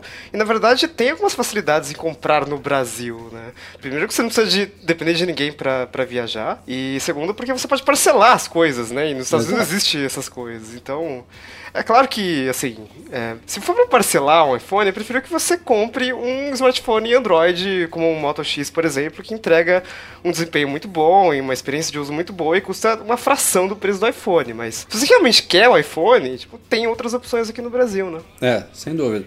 E a gente, inclusive, faz questão, muitos sites não notam isso, em todos os comparativos de preço que a gente faz com os Estados Unidos, a gente considera o preço à vista aqui no Brasil, que tem os 10% de desconto lá, né? Que não é desconto, porque o preço parcelado já está embutido os juros lá, mas enfim. É, a gente sempre compara o preço real à vista aqui com o que você paga nos Estados Unidos, que tem que obrigatoriamente ser à vista, né? E tem a, a sales tax, né? Então, tem a sales tax, um tem IOF do cartão de crédito, tem o Scambau 4 aí. Então, com o dólar do jeito que está, inclusive, até esse argumento cai por terra para muitos dos produtos. Não está valendo a pena, mesmo você considerando passagem barata aí, você viajar, pagar comida, pagar hospedagem, comprar o produto lá, botar sales tax, botar IOF, converter com o dólar do cartão de crédito que é muito acima do dólar comercial, meu amigo, vai ver quanto é que você vai pagar. Aí chega tá aqui no Brasil aquele o fiscal da Receita Federal. Oi, tudo bem? Como vai você? você tem aí na mala? Tá bonita a coisa. A Apple não falou nada sobre Macs, nada sobre o OS 10 na Keynote, mas ela soltou uma um easter egg ali no meio de uma das demonstrações, era o Craig Federici que estava no palco. Foi animal aquele é, e-mail. Num dos e-mails que ele mostrou, acho que ele estava demonstrando justamente o 3D Touch lá do iPhone 6S. Apareceu um e-mail lá, top confidencial, não sei o que, com a data de lançamento do El Capitan. E depois isso foi confirmado, tá lá realmente. Não, não, Rafa, Rafa, repete Capitan. o nome do produto, por favor. Aí, agora sim. Tá lá confirmado no site do OS 10. É 30 de setembro. Também saiu ontem a GM, a Golden Master, para desenvolvedores. É, então, eu achei até curioso, porque agora são três semanas até a liberação final. Não sei por que isso tudo. Acho que isso, inclusive, aumenta a possibilidade de a GM não ser idêntica à final. Ah, não duvido nada que saia uma GM2 até lá, mas vamos ver. Pelo menos a Apple tá dando tempo para desenvolvedores, de novo, como o Riga tinha levantado, atualizarem seus aplicativos. E o rumor que o Mark Gurman lá do 9 to 5 Mac tinha levantado é que o, o Capitão sairia junto de algum update de Mac. E o que está esperado é, como a gente falou agora há pouco também, o iMac de 21 polegadas e meia com tela retina 4K. Só que eles falavam que isso seria em outubro e a Apple já confirmou o Capitão para 30 de setembro. Então não sei se vai sair junto, se ainda esse mês a gente tem iMac novo, acho que não. Mas parece que sim, até outubro, novembro, a gente vai ter esse iMac novo saindo. Eu não sei por que, que tem que atrelar um iMac novo à liberação do OS 10. Isso não faz muito sentido. Com iOS, iPhone novo, até entendo. Mas com Mac, não. Vamos ver, né? Vamos ver, acompanhar. Cara, desculpa para vender, Rafa. Tudo isso é motivo para vender, chamar atenção e fazer mais dinheiro. Não, não, tem muito. O que eu queria de verdade era o cinema display novo que não faz sentido até agora na minha cabeça, velho. É, como o Edu falou, enquanto ele ainda estava aqui entre nós, ele agora deve estar se preparando para comprar o iPhone Ouro Rosé, mas né, enquanto ele estava aqui, ele falou: é, talvez com esse iMac novo a gente consiga, porque o, o iMac de 27 polegadas com tela retina 5K. A Apple explicou bem que ela teve que fazer uma engenharia lá de transmissão de dados tal, porque a porta Thunderbolt não tinha banda suficiente para suportar Sim. aquilo ali. Então fazia sentido realmente não ter um, Thunderbolt display de 27 polegadas com 5K, mais um iMac com 4K. Agora, o, o, o Cinema Display ele tem 24 polegadas, não é isso? É, eu acho é, que é isso. Isso 24. eu também realmente já não sei como é que fica. Não sei se. Porque vai ser estranho, né? O iMac com 21,5 com a resolução 4K e esse de 24 vai ter o quê? Ele não pode ter nem 4, porque vai, vai ter uma densidade de pixels menor, é. e nem 5. Porque também vai ser absurdo. Cinco. E porque não, existe 4,5K, né? Podem inventar, né? Aí põe inventa o nome. Ela fala 4K 3D. É, 4K HD, então, né? D, é. a resolução do, resolução do iPad Pro de 2730, isso não existe, sabe? É, quebrado, né? Lá, é, é. Só não ficaria bonitinho, né, esse nome 4K, 5K. É, é, pode ser que seja então um intermediário realmente para a densidade de pixels ficar a mesma. Vamos ver. Quem sabe esteja chegando aí, só não esteja nos rumores. Seja uma surpresa. Exato. Antes da gente entrar na leitura de e-mails, como sempre, um recadinho aí sobre a MM Store em comemoração ao lançamento dos iPhones 6S e 6S Plus. A gente é, já confirmou com as fabricantes. A gente tem três produtos na loja que são totalmente compatíveis com os novos aparelhos, apesar das diferenças pequenas nas dimensões dele, que variam de 0.1 a 0.2 milímetro, é muito pouco, mas alguns acessórios realmente vão ficar incompatíveis. Os três que a gente está oferecendo são compatíveis. É a Case Nuance, que é um best-seller da MM Store. Tem várias cores, mas a mais, a mais procurada é realmente a transparente, que dá uma proteção excelente para o aparelho é, e não altera o design dele, ela é praticamente imperceptível. E a gente tem também duas versões de películas de vidro, uma com bordas e outra sem borda. A diferença é que a com borda protege toda a tela, mas ela é incompatível com algumas cases. Então tem a versão também sem borda que protege a tela, mas não vai realmente até os cantinhos do aparelho ali. Então, e eu preciso fazer um comentário diga. sobre isso. Cara, por favor, comprem. Salvou, comprem né? Comprem essa proteção de tela. Salvou, a Ana quebrou mais uma essa semana, cara. São, eu acho que já, vocês já mandaram quatro lá pra casa, né? tá, tá chegando no seu limite, Breno. Eu não sei, velho. É, cara, é sensacional. Isso para mim é o melhor produto do universo, cara. Essa vale muito a pena. E não só a Aninha, como o Fábio Pochá também postou no Instagram dele, que salvou a tela do iPhone é verdade, é película. Então, Bom, e aproveitem que esses vale três produtos estão em promoção aí por tempo limitado, em comemoração ao lançamento dos aparelhos. Todos eles estão em promoção lá na MM Store, em store.macmagazine.com.br. Beleza? Bom, vamos chegando aqui ao final do podcast com a nossa tradicional leitura de e-mails. Antes disso, um recadinho para vocês, para quem acompanha o nosso podcast. É, a gente tem várias formas de vocês acompanhar o podcast. Tem a assinatura pela iTunes Store, então vocês podem digitar Mac Magazine, que vocês acessam lá o Mac Magazine no ar. Vocês podem assinar lá e receber pelo aplicativo podcast no iPhone e no iPad. E tem também o nosso canal no SoundCloud, soundcloud.com.br Mac Magazine, que também dá para assinar por ali, dá para acompanhar pelo aplicativo do SoundCloud. Então são duas formas bem bacanas aí de acompanhar o podcast, além dos posts que a gente faz no, a gente faz no site. E aproveitando, quando vocês estiverem lá na iTunes Store, faça um comentáriozinho, deixe sua nota nota lá pro, pro, pro podcast que nos ajuda bastante. Começando aqui a leitura de e-mails, o Pedro Rubac, ele tá fazendo uma, uma correção, um complemento aí sobre uma coisa que a gente falou no penúltimo podcast. A gente falou justamente sobre o Nintendo Wii e o Edu tinha falado que o controle dele, o Wii Remote, ele funcionava como uma barra lá, tipo Kinect na TV, mas o Pedro tá corrigindo aqui, dizendo que essa barra, na verdade, é somente um sensor infravermelho para detectar se você está apontando o controle para a tela ou não. Os sensores ficam no próprio controle. Isso é bem similar ao controle da Apple TV nova, né? Não tem é, é, tem o infravermelho na Apple TV, mas não tem um, um, uma câmera na frente a la Kinect, né? Os sensores ficam no próprio controle. Tem um acelerômetro e um giroscópio, se eu não me engano, dentro do controle. É, acho que é mais. É, mas uh, no Wii ele tem um. Uh, dependendo do app, ele tem um pointer, que essa barra também ah, serve para isso. Maravilha. Tem também outras. O segundo e-mail também é uma correção já antiga, eu tinha esquecido aqui de selecionar para o podcast, é do Diego Castilho.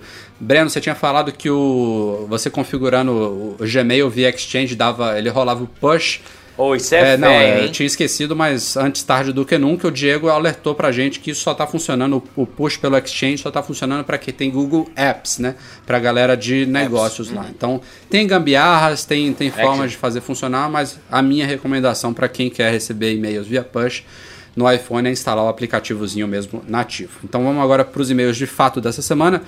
Daniel José Rosa, ele visitou recentemente uma, algumas Apple Stores na Europa, mais especificamente na Alemanha, Holanda e França, e percebeu que as pulseiras do Apple Watch só estão disponíveis na versão Sport, porém no site é possível comprar as outras. Será que a Apple não está comercializando essas outras pulseiras na loja? Na verdade ela tá, mas elas não ficam em exposição, né? É, na, nas prateleiras lá realmente só tem as, as pulseiras esportivas. As outras todas estão à venda, mas você tem que pedir para o vendedor e ele traz lá do estoque. Não sei por que exatamente a Apple faz isso. Segurança, é, acho é eu acho. segurança mesmo. Mas é, é, é, meio complicado, né? Se você não conhece, você nem tem como ver lá e saber eu quero essa, a não ser testando os relógios em si, né? É um pouco estranho, não deixa de ser um pouco estranho. Segundo e-mail da semana, do Cauê Henrique Oliveira Barbosa. Ele tá falando aqui sobre a estreia do filme do Steve Jobs, aí que a gente tava na dúvida no último podcast o porquê de demorar tanto aqui no Brasil. Ele citou aqui um exemplo do filme Pitch Perfect 2, que foi traduzido no Brasil como A Escolha Perfeita 2. Esse filme ele foi lançado nos Estados Unidos em abril e só chegou ao Brasil em agosto e é também da Universal, ou seja, pode ser algum tipo de política do estúdio aí, é uma opinião do, do Cauê. é, sobre o porquê do filme do Steve Jobs talvez só ser lançado aqui no Brasil em janeiro. E ele vai chegar aos Estados Unidos agora em outubro. Então, talvez seja isso mesmo. Triste Que mesmo. triste. Mas Cara, eu, é, vocês gostaram desse novo ah, trailer? eu, achei do muito legal. Muito legal. Saiu hoje, realmente. É, o, o, o filme. No começo eu não tava gostando muito, agora parece que vai ser muito legal. Eu tô empolgado também. Os comentários, até o Oz, até o Oz elogiou bastante o filme. A crítica tá sendo muito boa mesmo. Ah, mas ele é um doidinho, né? É, então, é, mas é um cara crítico e tal, e ele, ele vivenciou aquilo pra ele ter falado que a coisa tá boa. É, empolgou, empolgou. É verdade. Terceiro e-mail, Marcos Paulo. Vamos ver se o Riga consegue responder. Ah, meu Deus. Dúvida. Não, eu tô, tô falando só pra você falar um pouquinho aqui, que eu e o Breno a gente tá tagarela. Consigo fazer atividade física utilizando apenas o Apple Watch e ouvindo o Apple Music, as músicas baixadas pelo Apple Music. Porém, sem um iPhone por perto, usando fone Bluetooth? Sim, Riga, sim, Riga. Sim, sim. Aê! Deseja trocar o seu iPhone por uma melancia? Sim, sim. Você lembra daquelas cabines? Não, mas dá, Marcos. Dá pra, dá pra, o Watch ele tem um, um armazenamento limitado lá, que você pode transferir algumas músicas do iPhone para ele, elas ficam locais lá no Watch. E com o fone Bluetooth você ouve realmente sem um iPhone por perto. Então rola assim. É, e fechando os e-mails, tem um Elton Lobato aqui. Vejo que muitos aplicativos ainda não estão adaptados para a tela dos iPhone 6. Não vou citar quais porque são muitos. Tem alguns muito populares que ainda não foram adaptados após quase um ano de lançamento dos iPhone 6. Breno, a Apple estipula algum prazo para os desenvolvedores adaptarem seus apps? Não, não tem prazo. Só que você não adaptando os seus apps, você não é bem traqueado na hora do, do- da busca na loja, recomendação pela Siri, não tem destaque. Então a minha recomendação para os desenvolvedores é entre no guideline o mais rápido possível. Eles, eles têm algumas, algumas coisas que eles exigem, tipo 64 bits, binários universais, sei lá, tem algumas, algumas coisinhas aí que aos poucos eles anunciam, olha, daqui a alguns meses a gente só vai aceitar aplicativos com isso, mas realmente essa questão de adaptação para a tela dos iPhones eu nunca vi. Então, não.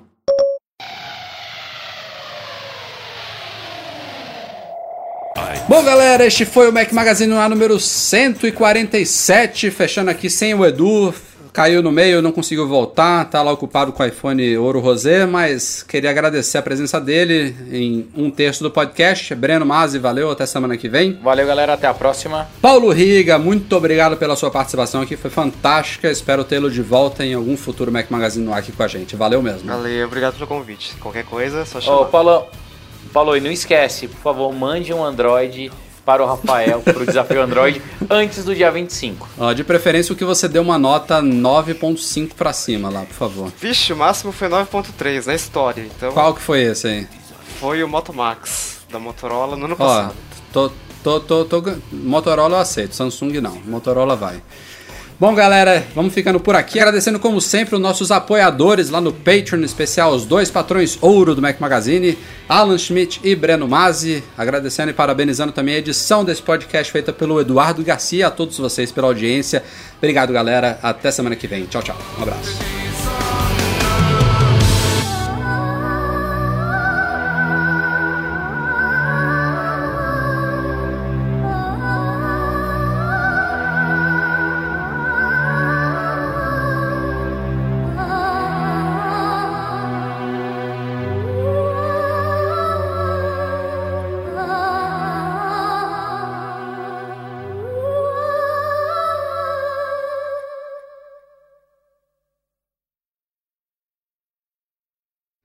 Fala galera do Mac Magazine, bem-vindos ao Mac Magazine no número 147. Não parece, mas essa é a terceira vez que eu começo. Porra! Não me aguentei. Vou começar de novo. Tô até morrendo.